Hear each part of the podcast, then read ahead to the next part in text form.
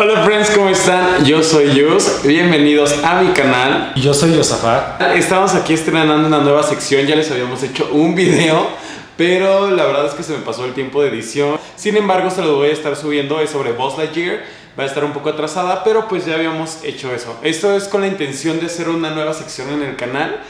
Y pues más adelante y hacer un nuevo canal de YouTube que solo tenga que ver con esto con mi hermano Yosafat.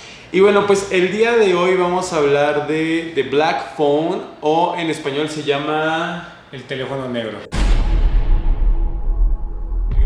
De verdad nos estuvimos aguantando mucho porque la vez pasada cuando fuimos, a ver Buzz Lightyear como que estuvimos en la, en la reseña como un poquito titubeantes y Ahorita que salimos del cine, literal venimos de allá, le dije, no vamos a hablar de la película hasta que lleguemos a grabar. En esta película tenemos en el elenco a Ethan Hawke como The Grabber. En español era el raptor. El raptor. pues es que la, o sea, la tuvimos que ver con subtítulos porque pues si no, no hay otra forma de verla. Teníamos también a Mason Thames, o sea, si decimos mal algo, pues ahí nos corrigen, como Finny la hermana de Finny es Madeleine McGraw, James Ransom como Max, Jeremy Davis como Mr. Shaw. Y bueno, pues la verdad es que hay muchísimas personas, pero básicamente estos son como los importantes. Ahorita vamos a hablar sin spoilers y nada de eso. Básicamente, pues lo que sucede es como un pueblo. Pues sí, es un pueblo en Denver, ¿no? Sí, de hecho como que está enfocado en los años 70 Sí, bueno, no, recuerdo si dicen el año, la verdad no. no recuerdo si lo pasan o lo dicen, pero como que está enfocado en los años 70, incluso los autos son de la época, cómo se visten, este, la fotografía igual tiene un filtro muy parecido a como que a los 70, entonces parece ser un poco del estilo como de mm, esta película con Zac Efron, que fue la de Ted Bundy. Un ah, estilo así. Sí, da como ese estilo. Y pues básicamente empieza todo este rollo de que están en la escuela y se empiezan a perder niños.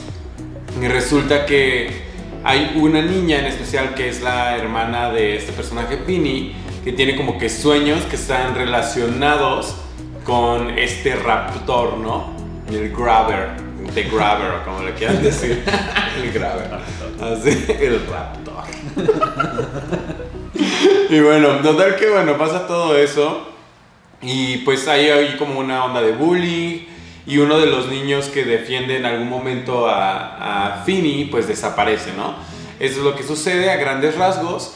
Eh, los niños viven en un entorno pues como raro, ¿no? Porque el papá es alcohólico, dan a entender que la mamá se murió. Sí, tiene un ambiente tipo como el NIT episodio 1, que ya fue la nueva de, del año 2017, ¿no? Creo que sí. Entonces es un ambiente parecido así, igual los niños se van perdiendo, igual que en IT cuando un niño desaparece ponen un cartel nuevo para que lo empiecen a buscar las autoridades, igual como que el ambiente de los adultos pues un poco duros, por ejemplo como menciona Jules, el papá de los niños pues violento, con problemas de alcoholismo, entonces sí es un enfoque un poco parecido como en IT capítulo 1. Y el papá a mí me da como la como la imagen de que tiene como un trauma, ¿no? Sí.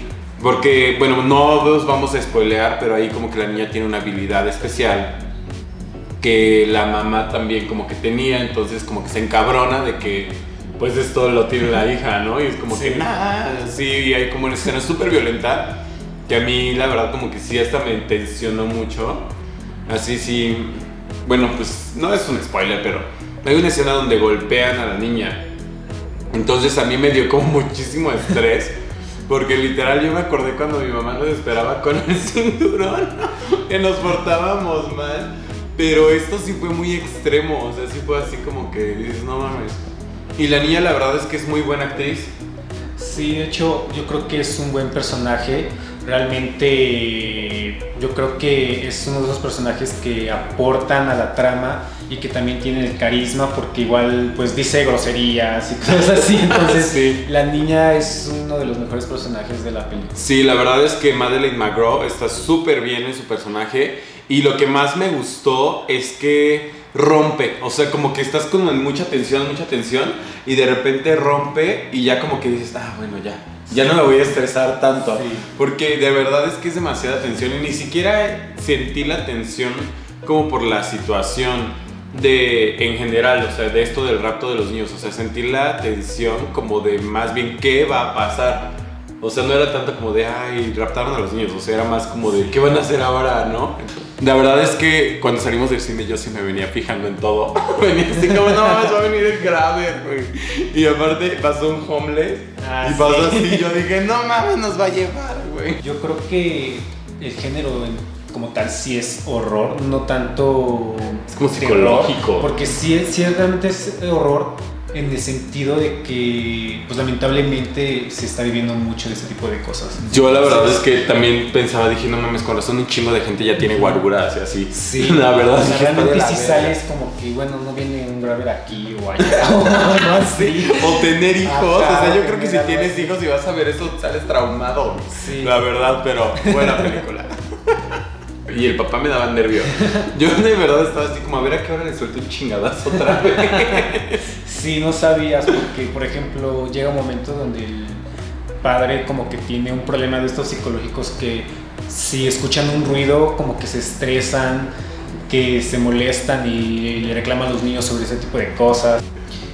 Te pone nervioso por esa parte, pero igual, como menciona, te pone muy estresante en la sala por qué va a pasar. Yo creo que de las películas que han mostrado en este género en mucho tiempo, yo creo que, bueno, no por primera vez, pero sí después de tanto, sí es una película que te genera eso a comparación de otras. Yo creo que eso sí está bien manejado porque al menos a mí rara vez una película que me ponga con el estrés y con la intriga de sobre qué va a pasar es muy raro. Yo creo que esta película sí lo maneja de una manera bien.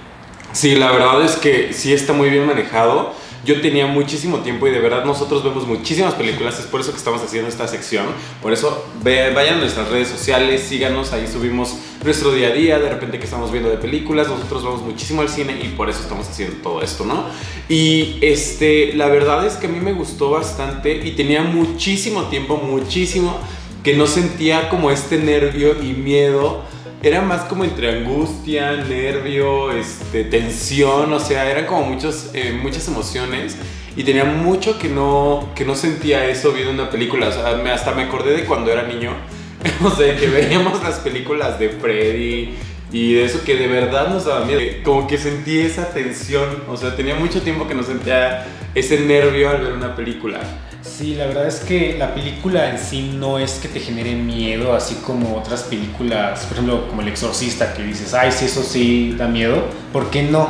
Lo que te genera es mucho suspenso, estrés. Sí, hay veces en las que te hace.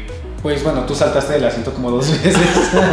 Es que tienen estas escenas como de... "Uh", ¿No? Y, y de repente me recordó un poco al espinazo del diablo. Sí. Como esta este, dinámica de mostrar algunos personajes que pues lo habrán visto en los cortos, algunos personajes que ya no viven y todo eso. Este, me dio como esa sensación de tipo, pues sí, como el espinazo del diablo que sacan al fantasma, pero como humano, pero como se murió. Ajá, sí, como en sexto sentido. Ándale, ajá, como muy de ese estilo. Eso me gustó muchísimo. Eh, sí hubo un momento, la verdad, en que yo dije, "Ay, esto está muy fantástico. Y vamos a empezar con los spoilers, así que si no lo has visto, este es el momento de cortar. Con los spoilers, en el momento en el que el niño empieza como a hablar con todos ellos, como que dije, no, esto está muy chingón, o sea, muy espinazo del diablo. Y dije, ah, pues me gustó. Pero luego llega un momento en que se vuelve fantástico, en el que el niño ya es un pinche chingoncito y ya hace todo, güey. O sea, y neta sí, en algún momento de mi vida, de mi vida, ah, en algún momento de la película, sí pensé así como dije, no mames, o sea, la neta, qué mal pedo, porque esto sí sucede. O sea, sí, como que yo pensaba es que un niño ya se hubiera muerto de la vida real. Pero bueno, también dije, bueno, es una madre fantástica donde la hija, la hermana tiene poderes del sueño y pues sabe investigar por dónde va todo el pedo y todo este rollo, ¿no? Ah, gracias a la hermana como que a tener este tipo de visiones, obviamente el papá como que no está de acuerdo, se enoja, de hecho pues por eso se la chinga. Entonces, este, la, la hermana es un personaje que sí es como de algún modo el eje, pero de igual manera sí es un poco nuevo esto de que los fantasmas de los niños muertos empiezan a hablar con el niño que está secuestrado, le empiezan a decir cosas como para que se pueda salvar y ellos como que de algún modo lo ven. Vi en algunos comentarios y si es cierto y lo llegué a pensar, es de que en algún momento si te llegas a preguntar cómo es que la niña desarrolla tanto esto, cómo es que lo tiene, o sea, porque sí explican que la mamá lo tiene, pero como que no profundizan tanto en cómo es que tiene su don. De repente también empieza este rollo de que también el niño como que tiene medio poderes o este tercer ojo o lo que sea abierto porque dicen que ellos no escuchaban, los niños muertos no escuchaban el teléfono. Y él sí, y el raptor, o sea, The Grabber también escucha el teléfono, pero como que se hace pendejo, ¿no? Es así como de, yo no quiero saber que, lo No lo quiero escuchar, como que no sé si tenga un tipo de miedo o algo en sí, tampoco, no mucho lo explican, pero sí da a entender como que, a diferencia de los otros niños, el secuestrado sí tiene este don como que de escuchar el teléfono a comparación de los que ya murieron. Hay una escena muy emotiva donde hay un niño latino que es como el defensor de, del personaje principal. Y la verdad es que sí se me hizo como emotivo, como esta parte, ¿no? De que te voy a apoyar y hasta el final y todo esto. Y como que dije, los mexicanos somos chingones. Ah. Y bueno, pues está este personaje de Miguel Cázares que a mí la verdad me gustó muchísimo. Quién sabe si sea mexicano o no, pero pues dicen como que es latino, pero yo creo que sí es mexicano.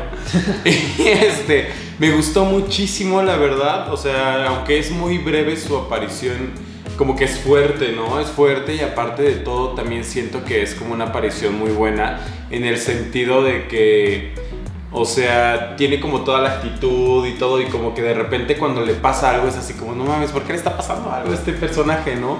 La verdad es que a mí me gustó mucho este, la interpretación de este niño. Me gustó un poco la, el desenlace de la historia, sin embargo, como que no me quedé tan contento. O sea, fue como extraño, ¿no? Sí, sí, realmente yo siento que hay algo que le faltó, porque en sí no está mal pero sí te da una sensación como que le faltó algo más. Ajá, como de ya. Como para, ajá, para decir, ¿en serio solamente fue esto? O sea, sí siento que le faltó un poco trabajar en el desenlace. Lo que sí es de que, por ejemplo, el antagonista que es Ethan Hawke, que por cierto sale en Moon Knight, para los que han visto Moon Knight, se me hace que sí hace un buen trabajo. De hecho, me gustó mucho cómo es su voz porque bueno, nosotros la, hicimos la vimos en inglés. Y yo creo que este tipo de películas siempre es mejor verlas en el idioma original porque sí te transmite realmente el villano, cómo es. Para mí se me hizo muy buena la interpretación de Ida Hawk. Yo creo que sí viene haciendo varios trabajos buenos. Y otra cosa es de que su máscara a mí me gustó porque como que se desarma por partes y de repente la parte de la boca está plana, luego tiene una sonrisa o se, o se quita la parte de arriba y solamente tiene la sonrisa, entonces eso está muy padre. La verdad es que sí es una película que causa atención, que está buena, que es muy recomendable de ver. Sin embargo, pues sí creo que el final sí es como de, ah, bueno, como que sabíamos que te iba a acabar ahí, ¿no? Sí, sí realmente el final no es tan bueno, pero la verdad, a comparación de las películas que han sacado desde hace unos años, yo creo que sí es muy decente en cómo hicieron esto.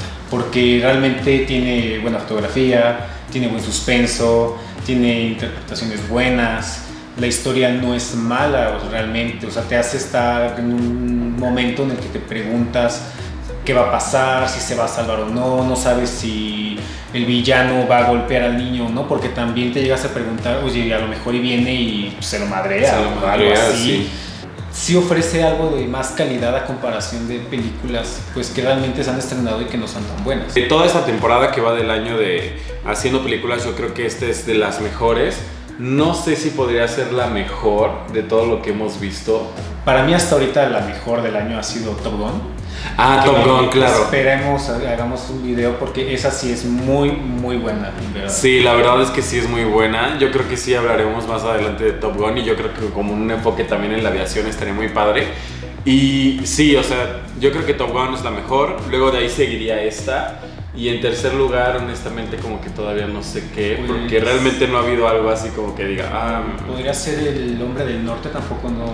El hombre del norte, sí, yo creo que hasta ahorita esas.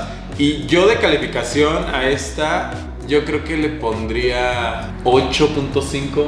Un 9, un 9 de calificación. Yo le pondría un 9 de calificación. ¿Tú cuándo lo pondrías? Yo sí le pondría 8.5 porque pues sí es un poco fantasioso, o sea, sí te imaginas que a lo mejor y el niño se va a salvar y demás, pero si hubiera sido el final no tan feliz, porque realmente pues en la vida real eso no pasa. Entonces yo creo que le hubiera dado algo bueno. Bueno, pues esperemos que les haya gustado este video. Vayan a ver eh, The Black Phone o El teléfono negro, se llama en español. Y pues para que vayan a ver al Graver. y bueno, pues como recomendación de esta semana, nosotros estamos viendo. ¿Qué estamos viendo de serie? Estamos viendo. eh, Seguimos con American Horror Story. Este, estamos viendo la temporada 1, Murder House. La verdad es que es también una de mis temporadas favoritas. A ti, pues más o menos como que no te está gustando tanto. Pero bueno, yo les recomiendo ver esta este, serie. Yo la que recomendaría ahorita que pues es la que acaba de salir, que de hecho terminó la semana pasada, fue Obi-Wan. Sí, tiene capítulos medio flojos, pero pues para los que son muy fans de Star Wars, que han visto la primera trilogía y la segunda trilogía, yo creo que les va a gustar porque sí tiene mucho fanservice. Bueno, pues espero que les haya gustado este video. Por favor, denle like, suscríbanse. Este, pues váyanme diciendo qué más quieren ver aquí. Aquí todo es como de cine, teatro, televisión, series, todo lo que ustedes quieran este, opinar, poner, pues pónganlo aquí abajo porque es una sección que eh, de verdad tengo muchas ganas de hacer. Y pues la vamos a ir arrancando aquí a través del chisme de Gali, porque el chisme de Gali es de todo. Y este, porque en el Gali hablamos de muchas cosas. Sin embargo, pues quiero este, impulsarlo como una sección en un canal nuevo. Entonces vamos a empezarlo por aquí. Espero que les haya gustado mucho. Les mando un abrazote. Bye. Hasta luego. Qué pedo. El grave. Y yo soy el de los datos. yo soy el que dice las cosas interesantes.